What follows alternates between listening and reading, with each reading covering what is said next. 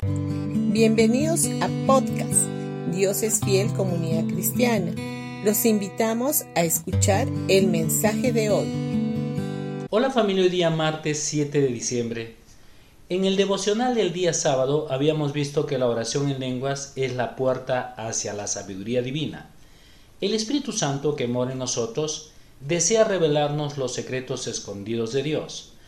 A pesar de que Pablo prefería hablar en la iglesia cinco palabras con el entendimiento para que todos pudieran comprender, en su tiempo de comunión privado con Dios él hablaba en lenguas y Dios le revelaba las cosas maravillosas.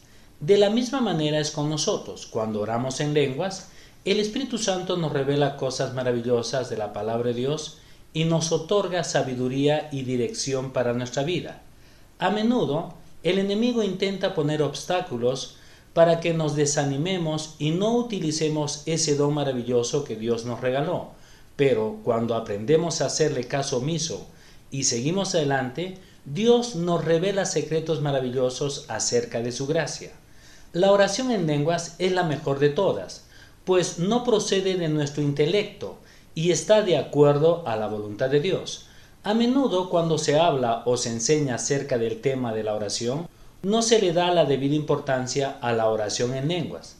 El apóstol Pablo, quien practicaba consecuentemente este don, fue quien recibió la mayor revelación del Evangelio de la Gracia. Si bien la oración con el entendimiento ocupa un lugar importante en nuestra comunión con Dios, a veces llegamos a un punto en que no sabemos más que orar adecuadamente en cuanto a las cosas que atañen a nuestra vida diaria, en nuestras relaciones interpersonales, etc. Pero la Biblia dice que el Espíritu Santo nos ayuda en nuestra debilidad para pedir como conviene lo que dice en Romanos 8:26. Cuando oramos en lenguas, estamos orando con la sabiduría divina. En realidad, las lenguas tienen que ver con el idioma celestial y no con nuestro lenguaje terrenal. En el pasaje de Proverbios capítulo 31, donde habla de la mujer virtuosa, se refiere a ella en relación a la sabiduría. En el versículo 26 dice, siempre habla con sabiduría y enseña a sus hijos con amor.